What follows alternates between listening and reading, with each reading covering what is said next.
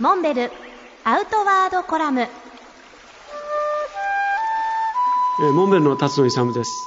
私はあの子供の頃からフラッと旅に出て特に目的とか場所を決めずに出かけます。行く先々での人との出会いとか、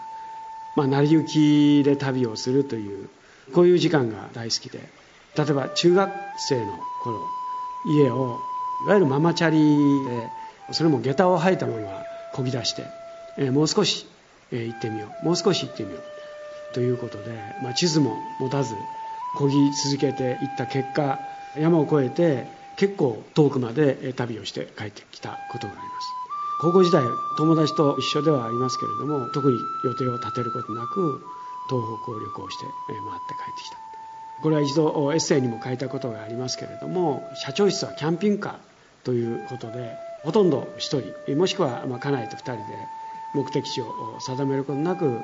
キャンピングカー、まあ、これも実は幼稚園バスを改装した車でしたけれどもこれで行く先々の知り合いのところでトークショーしてそこで多くの人々と交流を図る。こういう出会いが結構楽しくって時には陶芸作家や藍染め作家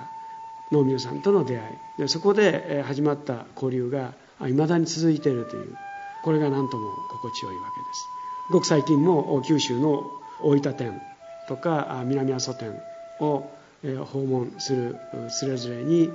九十や湯布岳の登山を楽しんだ後お店回りをして帰ってくる。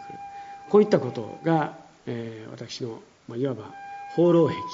のなせる技ではないかと考えています。お店回りもあらかじめ連絡を入れずに突然顔をひょこっと出すので店の連中も驚いて緊張するわけです、まあ必ずルールがありまして